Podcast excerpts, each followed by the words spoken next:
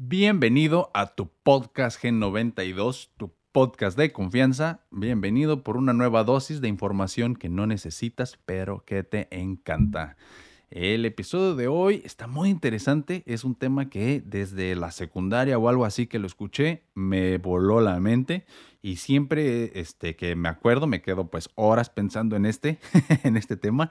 Entonces te lo voy a compartir. Es básicamente una comparación de dos novelas futuristas en las que ambas sitúan una distopía. Una distopía significa un futuro en donde la civilización pues valió madre por diferentes eh, razones y generalmente tienen un sistema totalitario en el que puede ser pues de derecha o izquierda dependiendo este el autor y en esta ocasión le tocó a dos novelas muy importantes y de las más chingonas de sus géneros.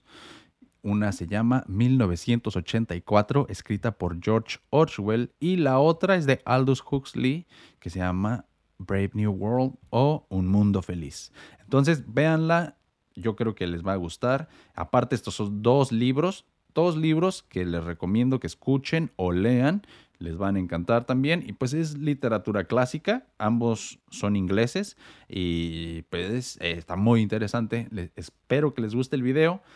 Termínenlo para que vean todas las diferencias, similitudes y que me puedan ah, comenten aquí, comenten en qué tipo de distopía creen que vivimos ahora. En la de presentada por Orwell en 1984 o por Huxley del Mundo Feliz. ¿Ustedes qué creen? Coméntenlo aquí. Y aparte, síganme, bueno, mi nombre, siempre me olvido de decir, es Vladimir Chávez. Síganme en mis redes sociales, en Facebook como VladPDX92, V mayúscula y PDX mayúsculas. Y TikTok es el mismo, VladPDX92, pero todas minúsculas. En Instagram sería Vladimir-cha Cha es con doble A y todas son minúsculas. Y también tengo un proyecto de música donde hago beats y es BC Beats. Síganme en ese Facebook también, es BC Beats OG. Y pues quédense, vean el capítulo y ahí me comentan qué onda va. Nos vemos ahorita después del intro.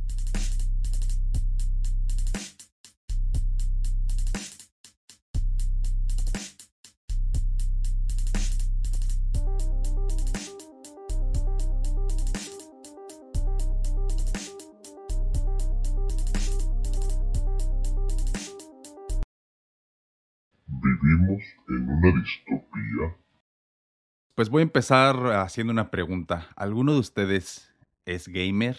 Si sí, pues a lo mejor van a estar muy familiarizados con lo que es una distopía.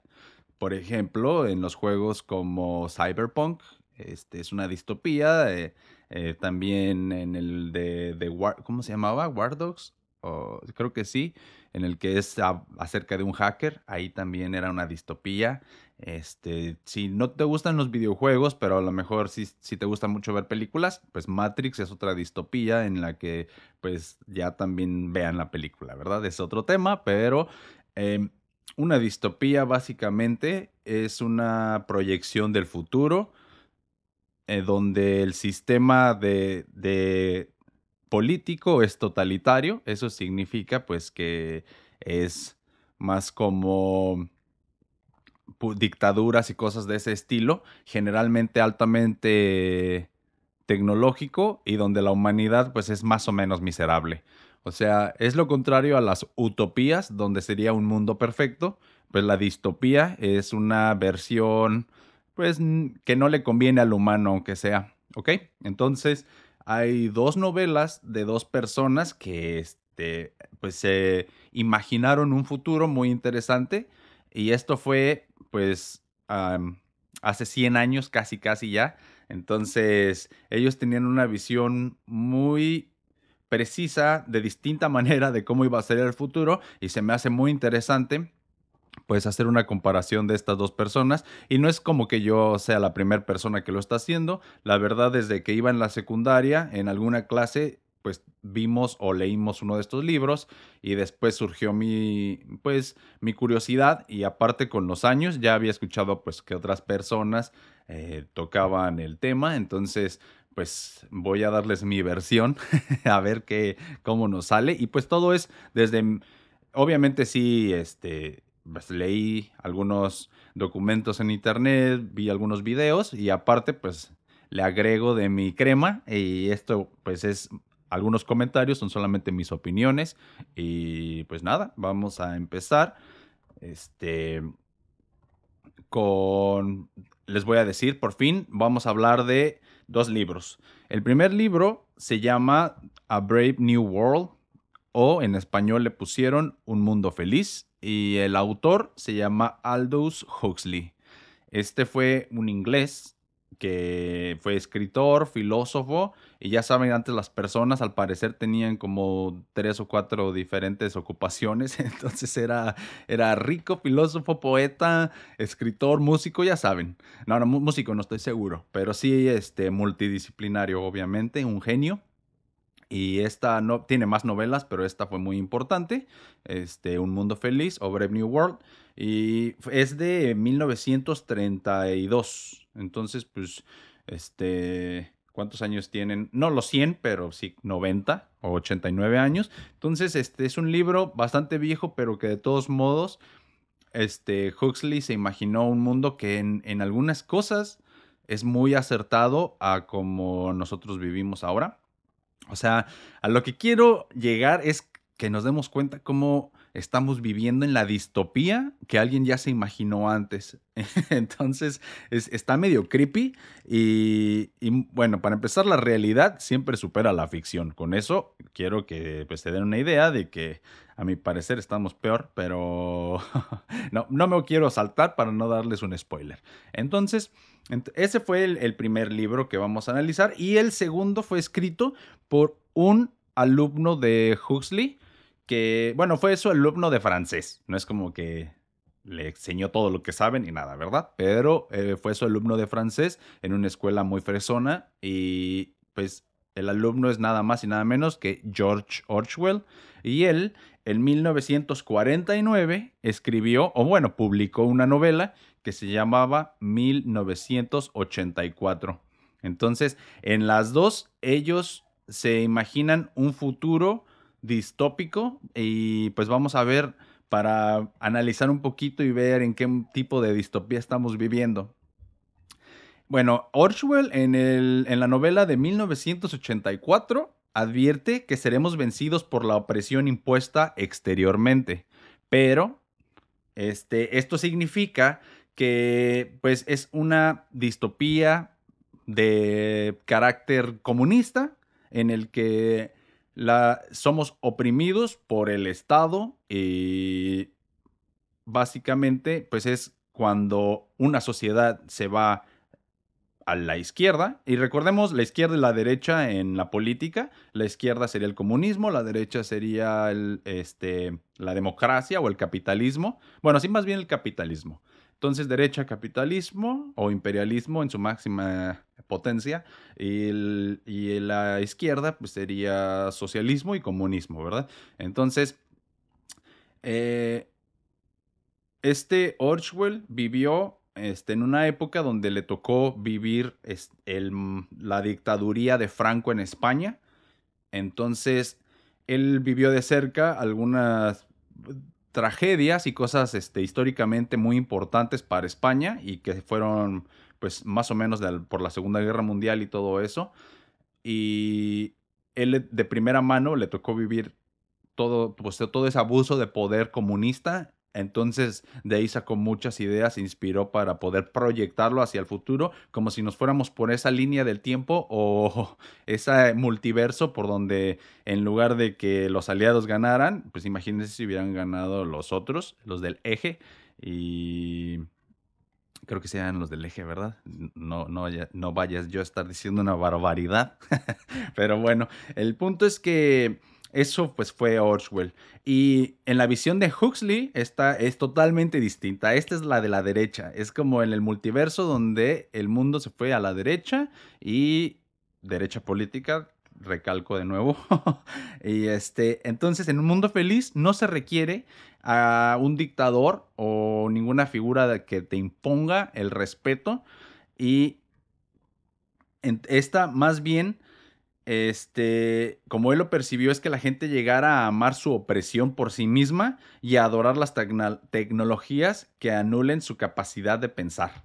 Entonces, es un mundo hedonista donde uno mismo se crea sus propias cárceles y donde, este, pues en lugar de que la gente, de que el Estado te esté privando de, de todo, es otra realidad donde el Estado te da de sobremanera y es, es como el consumismo, pero es su visión del consumismo, ¿ok? Entonces, bueno. Las dos distopías tienen muchos detalles en común, pero ambas predijeron un futuro definido por armas de destrucción masiva, biológicas y químicas, en el caso de Huxley, y guerra nuclear, en el caso de Orwell. Entonces, eh, de para Huxley, el mundo se iba a acabar por armas biológicas y químicas. Eso está muy, muy preciso a como ahorita podría ser que el, si...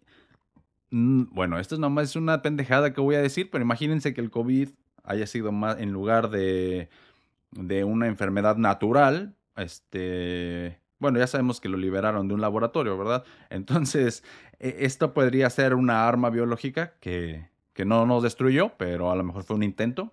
No lo sé, eso lo dejo ahí. Pero lo que estamos hablando ahorita es que como Huxley lo previó, era de esa manera. Orwell nos, ya vimos eh, que era más de guerra nuclear, que también pues está muy acertado, pero como que este, como para 1960 han de haber pensado que ese güey era el próximo Nostradamus, porque todo indicaba como que se iban a empezar a cumplir algunas cosas de, de Orwell, pero pues que los dos este, le atinaron en muchas cosas.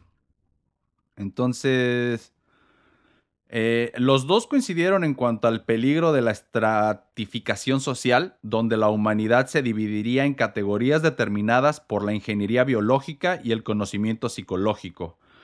Esto fue en el caso de Huxley y la clase tradicional combinada con los sistemas de lealtad totalitaria, que es el caso de Orwell.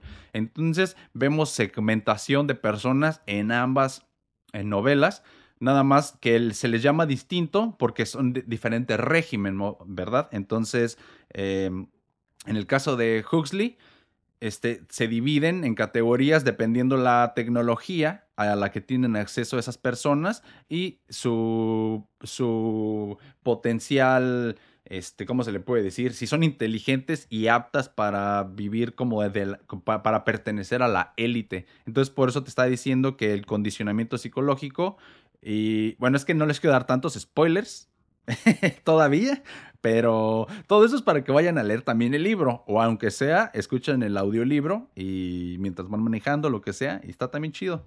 Entonces, este, bueno, en, en el de Huxley ya vimos que se, que se dividen así, y con Orwell, él era un poquito más, eh, ¿cómo se le puede decir? Él en lugar de proyectar tanto con tecnología, él más bien se quedó un poquito, sí inventó algunas cosas que no existían en su época, pero se quedó más conservador.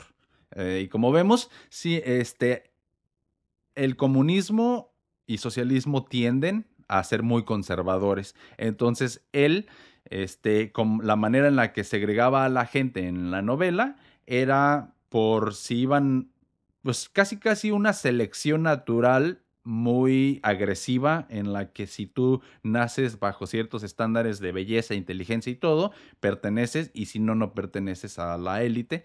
Eh, vemos que las élites y el proletariado se encuentran en ambas novelas y esto se refiere a la estratificación social.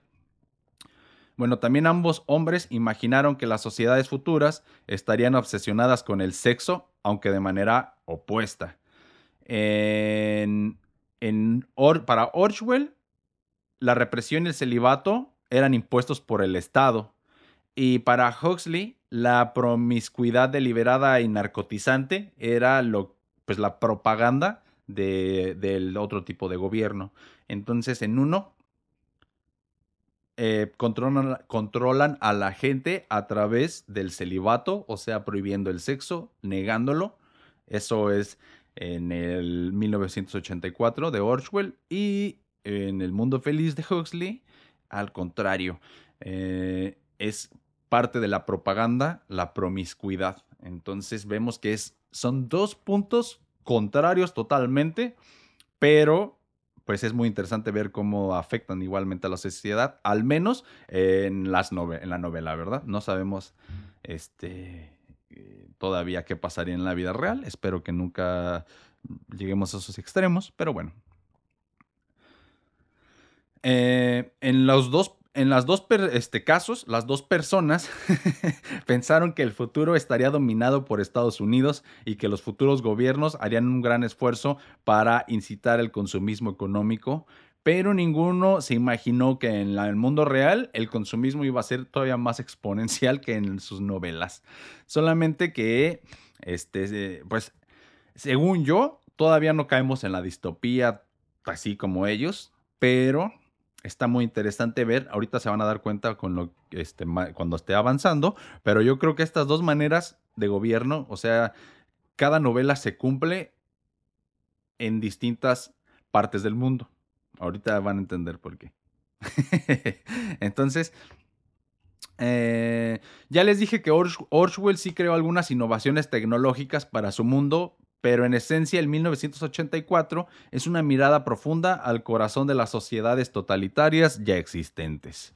Nadie podría haber estado en mejor posición que Orwell para analizar este presente y proyectar al futuro, porque su vinculación de por vida a las ideas de izquierda, que tanto teórica como vivida directamente, fue una característica de él y que cuando tuvo que escribir un reportaje sobre la guerra de España, por ejemplo, fue incapaz de retroceder e informar, pero en cambio, una vez que vio la realidad de lo que estaba sucediendo, se unió a la milicia eh, que se llamaba trotskista para combatir a los fascistas de Franco. Entonces, antes como que no se la creía, pero cuando lo vivió, se hizo pues hasta enemigo de ese sistema y ya les dije, de ahí sacó mucha inspiración para escribir el 1984, que de hecho como dato curioso después se volvió inspiración para crear el, el super famoso reality TV show que se llama Big Brother.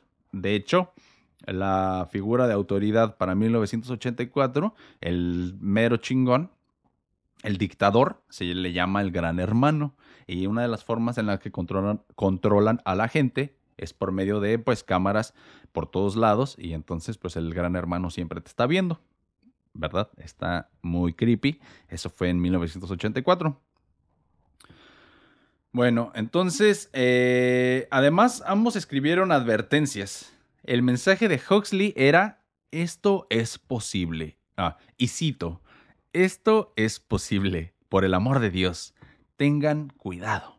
Y, según su visión, la humanidad enfrentaba un mundo futuro tranquilizado por el placer y las drogas y las distracciones voluntarias de la infantilización civilizada.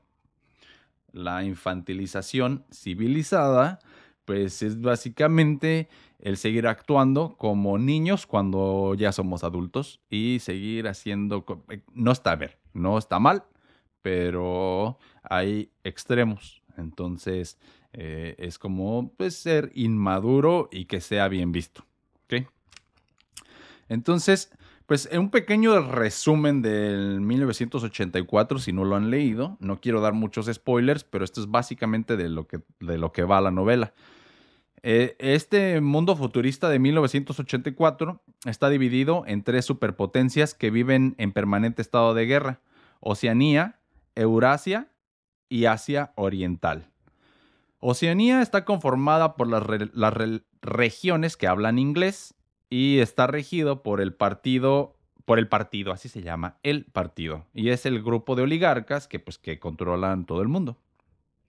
Este a su vez se divide en el partido interior, el cual gobierna y está conformado por el 2% de la población, y el partido exterior, que está conformado por el 13% de la población y encargado de ejecutar órdenes. El otro 85% de la población corresponde al proletariado y, estos son ignorados por el partido porque eh, pues el partido considera que son inútiles básicamente. El partido mantiene a los ciudadanos bajo vigilancia perpetua, arrestando y haciendo desaparecer a quienes demuestran alguna inconformidad.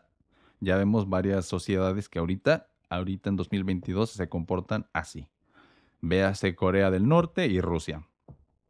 A la cabeza del partido se encuentra la figura del gran hermano, cuya cara está en carteles y monedas. Todos los ciudadanos están obligados a amar y ofrecer su lealtad incondicional al gran hermano. Bueno, todo esto eh, también está controlado por algo que se llaman ministerios. El, el, partido controla a la población por medio de cuatro ministerios. Está el Ministerio del Amor, encargado de la ley y el orden, por medio de la tortura y los lavados de cerebro y reeduca a los ciudadanos rebeldes. Está el Ministerio de la Verdad, encargado de la propaganda del gobierno, por medio de noticias, arte, entretenimiento y educación. Y Ministerio de la Paz, que está a cargo de mantener la guerra. Y esta es una de sus estrategias, que es enfocar la atención en los problemas externos con otros países que no son donde está el Estado, donde no están los oligarcas, y esto es para extraer a los ciudadanos de los problemas que viven en su propio país y de esta manera culpar a otros para que los problemas nunca se solucionen y el estado de guerra se perpetúe. Por último, tenemos el Ministerio de la Abundancia, y este es el encargado de asuntos económicos como racionar y crear hambrunas.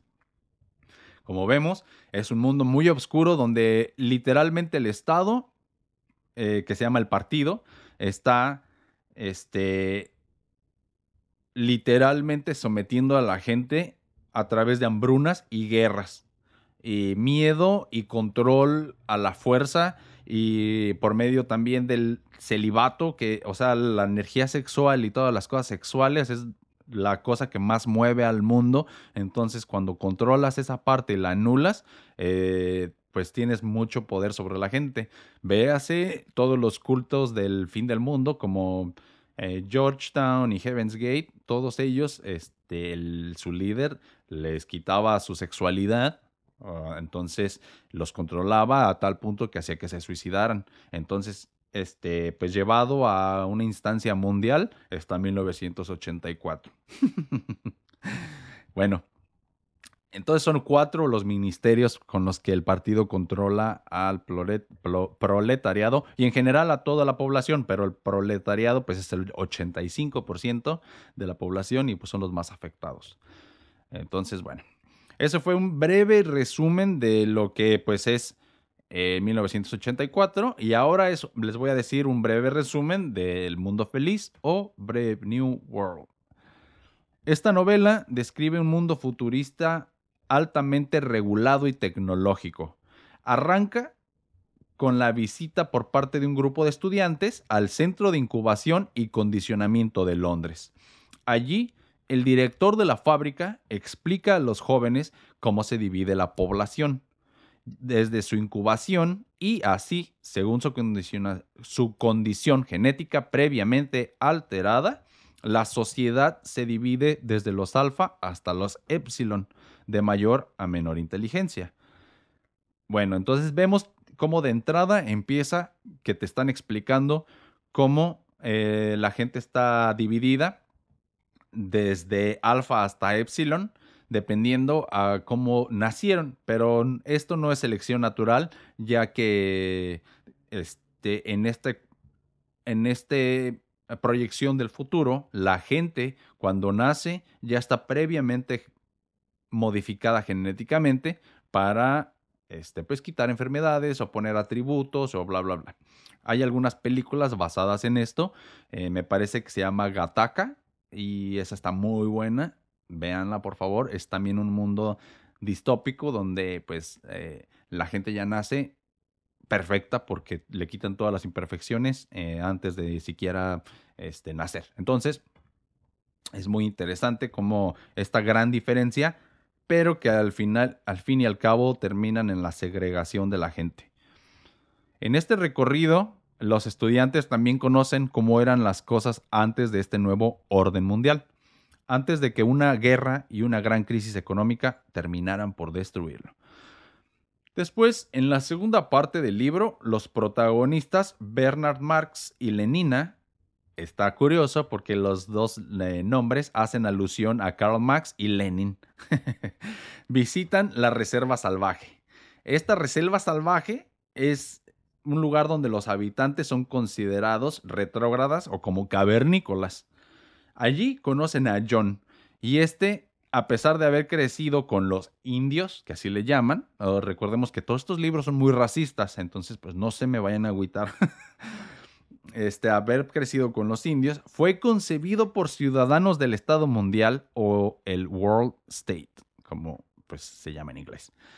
Y entonces es la razón por la que John sabe leer y escribir. Y bueno, los protagonistas deciden llevar a John, el salvaje, al Estado Mundial, donde comienzan a surgir las comparaciones y a desenmascararse los puntos negativos de una sociedad aparentemente perfecta y feliz. Y bueno, así como en 1984 tenemos cuatro ministerios que ayudan a controlar a la población, en, en un mundo feliz tenemos cuatro mecanismos que el Estado mundial usa para controlar también a la gente. El Estado mundial utiliza unos modelos o patrones con el fin de uniformizar el producto humano. El producto humano me recuerda a recursos humanos, pues básicamente lo mismo. Es nada más este, la deshumanización de la gente y hacerla parecer productos. Y de esta forma mantienen una utopía. Eh, uniformizando al producto humano, a eso me refiero. Condicionamiento, el número uno es el condicionamiento de los infantes. Este se usan técnicas avanzadas de sugestión desde el nacimiento del individuo, como la técnica de hipnopedia o educación mediante el sueño, mediante la cual inculcan a la población ideas y aprendizajes durante las diferentes fases del sueño. Véase la película La Isla, donde son clones que utilizan para sacarle las partes, pero para que los clones no estén, eh, no se den cuenta que son clones, siempre le están poniendo grabaciones y en pantallas videos de cómo según es el exterior, para mantenerlos como en un trance y piensen que todo está bien, más o menos así, eh, pero desde que naces, desde que naces están bombardeando, o sea, de hecho hay también episodios de Black Mirror que, que van de, de este mismo tipo de, comienzan así al menos. Entonces, este, bueno, ese es el primer mecanismo de control y es la hipnopedia o educación mediante el sueño. El 2 es el sistema científico de castas, o sea que es la manera científica de ser racista.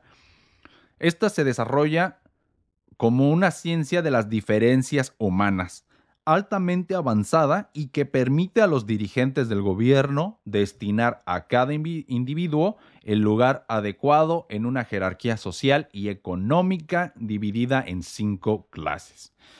Las cinco clases pues serían la primera, los alfas. Estos son los más inteligentes de este grupo y pertenece a la élite. Estos tienen responsabilidades y son los que tienen la capacidad de tomar decisiones. Puro líder. Después los betas.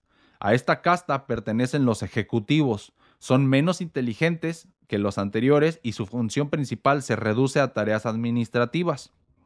Después los gamas. Son los empleados subalternos cuyas tareas requieren de habilidad. Los epsilon. Es la casta inferior. Pertenecen a ella los empleados para trabajos arduos. Bueno, es una manera en la que él describió la este, ¿cómo le pone? Sistema científico de castas. Y pues agarran a toda la población y la dividen en, para lo que serían mejor, según estos estándares que, el World State ya este, fijó, ¿no? Hay estándares que se tienen que cumplir y de acuerdo a estos estándares te mandamos aquí o allá. Entonces, véase eh, los Juegos del Hambre, por ejemplo, esa es una distopía en la que más o menos este, también la gente está distribuida de esta manera. Bueno, el tercer mecanismo de control se llama soma. Este está muy interesante también. Es una sustancia que utilizan en el Estado mundial con el fin de pelear sentimientos melancólicos, la cual no presenta efectos secundarios. En cierto modo, el sistema propuesto en el libro no admite la frustración y emociones negativas.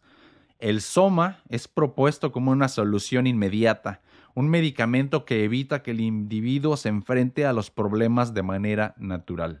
O sea que es la droga de esta novela, pero es en un futuro donde ya inventamos una droga que te hace feliz sin tener efectos secundarios y se llama Soma.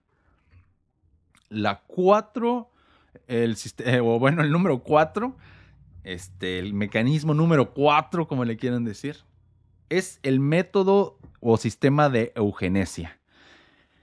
Este método se centra en la creación de humanos a partir de tubos de ensayo para evitar errores, eliminando genes indeseados con el fin de perfeccionar la especie humana.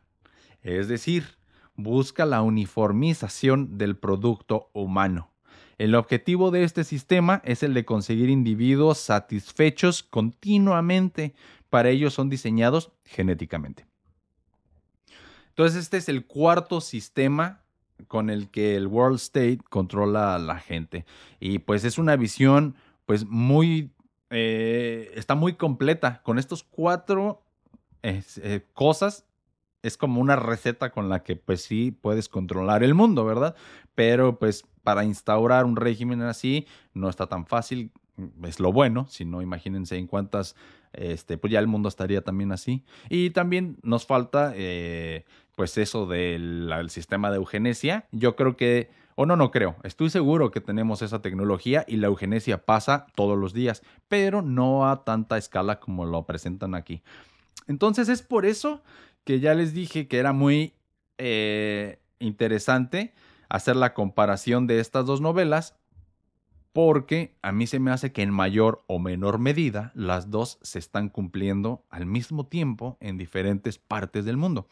Por ejemplo, en donde yo vivo, en Estados Unidos, pues se podría decir que es una versión de un mundo feliz, ya que tenemos todo, es un, es un país libre en el que pues hay muchas oportunidades, mucho acceso a todo tipo de drogas eh, que son como el Soma. Hay gentrificación muy cabrona, que es así como las castas. Y pues se asemeja bastante, la verdad.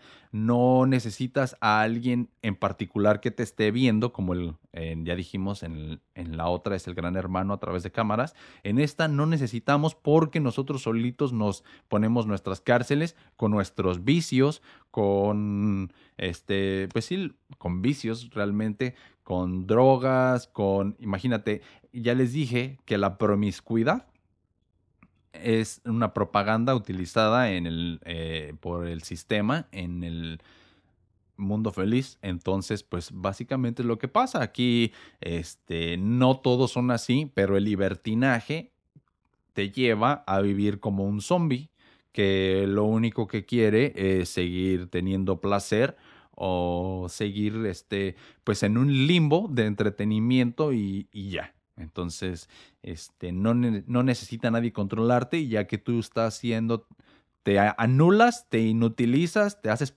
pendejo todo el tiempo, con otras palabras.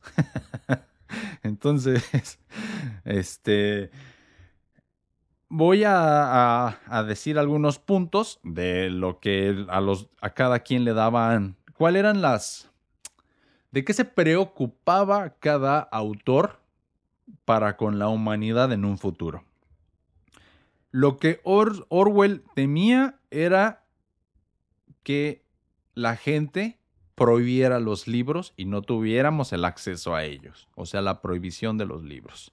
Eso se puede un poquito trasladar a nuestra época con lo de la cultura de la cancelación. O sea, ahorita hay libros por que eran muy racistas y, y la gente se escandaliza y entiendo por qué lo hacen, pero eh, antes era otro mundo, entonces si queremos aprender de la historia, necesitamos agarrarlo al toro de los cuernos, como dicen por ahí, y, leer, aunque pues nada más entender que eran otros tiempos y ya, o sea, no te agüites si es muy racista lo que estás leyendo o lo que sea, este, pero bueno, entonces Orwell temía que prohibieran los libros, mientras que Huxley temía que no hubiera una razón alguna para prohibirlos debido a que nadie tuviera interés de leerlos. Y era lo que decía la infantil, difícil infantilización civilizada, que es, ya no quiero leer libros porque no tienen dibujitos, no me gusta ver tantas letras. Es un... es un ejemplo que se me vino a la mente de lo que dice la gente. Ven letras y se espantan. A lo mejor es una lectura súper sencilla, pero necesitan ver dibujitos. O sea, es, algo un poquito este, actuar como niño, pero bien visto. Y, y este, espero que no me vaya a caer hate por eso, pero pues eso es la verdad. Entonces, en este mundo, pues la gente nada más quiere ver reality TVs en lugar de leer libros pero pues también se puede trasladar a que la gente nada más consume contenido de entretenimiento y de pues eh, baja complejidad y que no hacen a su cerebro pensar consumiendo un contenido pues de mayor calidad, básicamente. Orwell temía a los que pudieran privarnos de la información, como el gran hermano. Si banean los libros, pues la, o sea, la educación es muy limitada o solo para las élites, mientras que el proletariado, pues es, nada, es como animales, ¿no? Son no civilizados y este, y pues a través de la información ellos se hacen superiores a los demás porque pues tienen información y la información es poder, ¿verdad? Huxley, en cambio, temía a los que pudieran brindarnos tanta información que pudiéramos ser reducidos a la pasibilidad y egoísmo. Pasividad, perdón. Pasividad y el egoísmo. Eh, de nuevo, este, trasladado al, al presente, el mundo de, de Huxley podría tomarse como pues este, el Estados Unidos o Inglaterra, tal vez Japón, en lugares donde el imperialismo, este, pues es un hecho, o capitalismo, pues si le quieren decir así, es un hecho y que el consumismo ha invadido tanto que, y no nomás el consumismo, es que el consumismo no se da por sí solo, sino el consumismo requiere que haya mucha oferta también.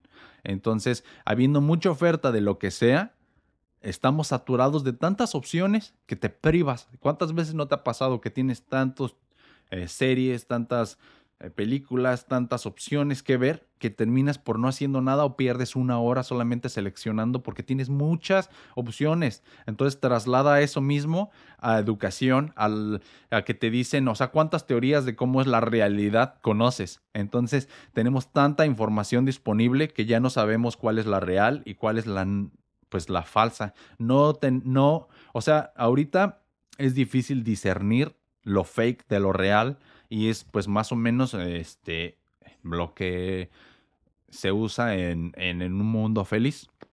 Una saturación de la información que te reduce a ser pasivo y egoísta crees que ya sabes todo, todo es acerca de ti. O sea, es la maximización del individualismo. ¿Ok? Para Orwell, era que banearan los libros, que no dieran eh, información. Y entonces eso también se puede trasladar al presente. Véase de nuevo Corea del Norte. Ahí está pasando 1984. entonces, este, son dos lados de una moneda que no son sanos. Quiero, o sea, mi opinión es que no deberían pasar. Ya les dije, el camino del medio es el correcto. Siempre acuérdense de las cuerdas de una guitarra. Si las aprietas demasiado, truenan. Y si no las aprietas, no van a tocar. Entonces tienen que estar afinadas. Eso significa en el de en medio, ni flojas ni apretadas. De nada. Es un poquito de sabiduría budista que les voy a compartir. Y este, pero bueno. Entonces ya dijimos que este, eso. Eh, para Orwell también temía que nos fueran a ocultar la verdad y Huxley temía que la verdad fuera, eh, bueno, dice anegada, pero anegada significa que la verdad no fuera a parecer importante ante un mar de irrelevancia. Entonces, en una, de nuevo vemos que Orwell decía que le tenía miedo a que no nos fueran a decir la verdad, a que nos la ocultaran un poquito a como en la, este, en la Edad Media, en la que la verdad era ocultada a, las personas, o hasta ahorita, ¿verdad? A lo mejor la verdad es ocultada, este, no sé, los aliens y cosas así nos ocultan para que permanezcamos bajo un control inconsciente. Esa es una teoría de conspiración, obviamente, pero sí me entienden mi punto. O sea, Orwell no quería que, o temía que nos la ocultaran, mientras que Huxley temía que nos decían tantas cosas al mismo tiempo que la verdad se iba a camuflajear entre las mentiras. Entonces, este, pues de nuevo lo vemos. Ahorita tenemos tantas filosofías de vida que podemos seguir, tantas religiones, tantas opciones, que no sabemos qué pedo con nuestras vidas. O sea, no es que haya una sola verdad, pero la verdad para cada quien es cada, cada vez es más difícil que tú te des cuenta de tu camino y de tu destino y de este tipo de cosas porque tienes muchas opciones. Antes no había tantas, entonces pues la encontrabas yo creo más fácil, o sea, es más fácil cuando hay menos opciones. Lo que te limita te libera. Bueno, Orwell temía que nos convirtiéramos en una cultura cautiva, mientras que Huxley temía que nuestra cultura se transformara en algo trivial, preocupada únicamente por experimentar sensaciones varias. Y bueno, de nuevo se siguen cumpliendo estas dos cosas.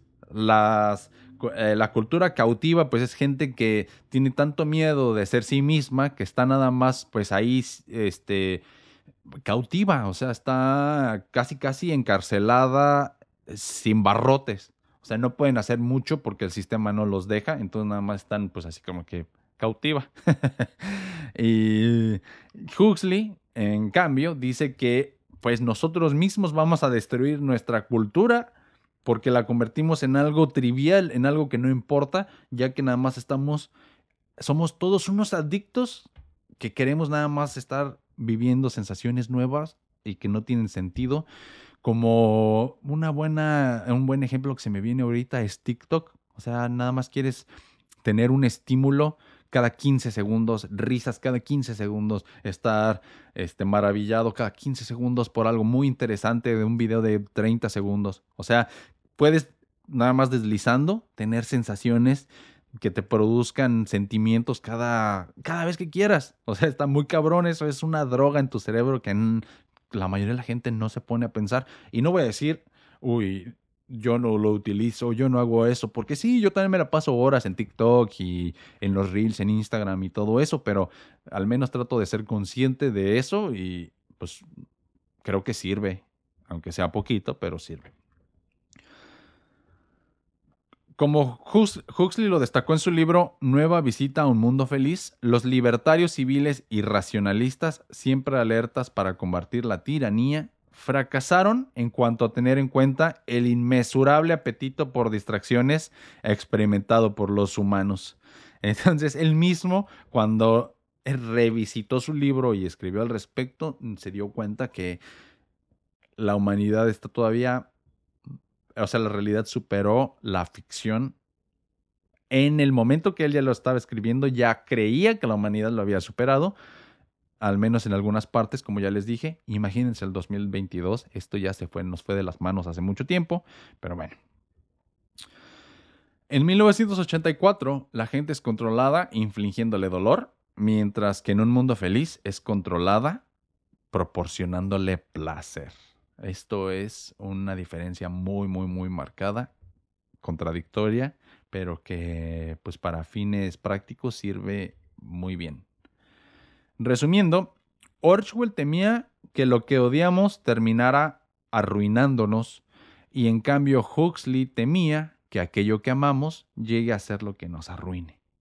Entonces, pues ya vemos, un Orwell era de la idea de que lo que odiamos nos va a dominar. Huxley creía que lo que amamos íbamos a abusar tanto de su uso que nos iba a terminar destruyendo.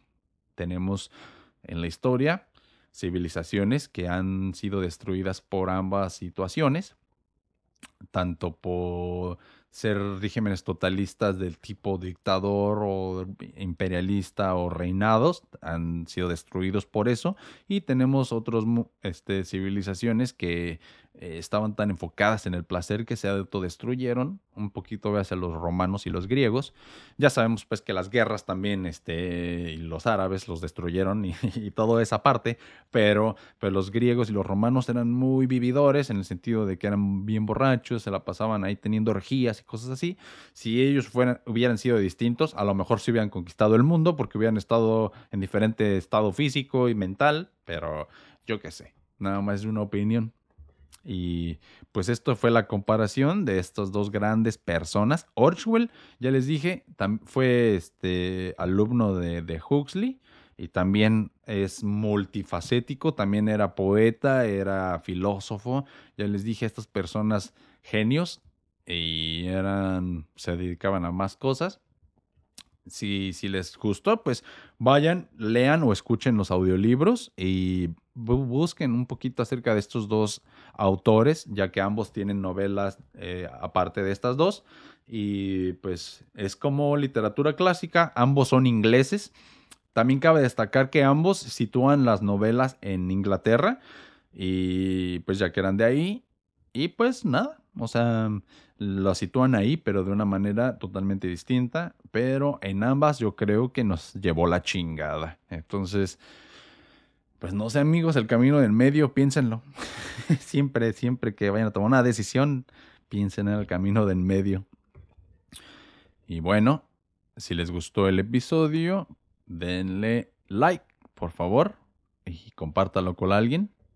Eh, comenten, comenten qué, qué, les pareció. Yo, para mí este es uno de mis episodios favoritos hasta ahorita. Es un tema que, uff, cada, cada que me acuerdo me quedo horas pensando y me emociono y, y bueno, pues síganme en mis redes sociales, en Facebook es VladPDX92, V mayúscula y PDX mayúsculas. Es el mismo en TikTok, pero todas minúsculas. Es VladPDX92, todas minúsculas. También tengo mi Instagram, que es Vladimir-cha. Acuérdense que Vladimir es con V pero estas todas minúsculas.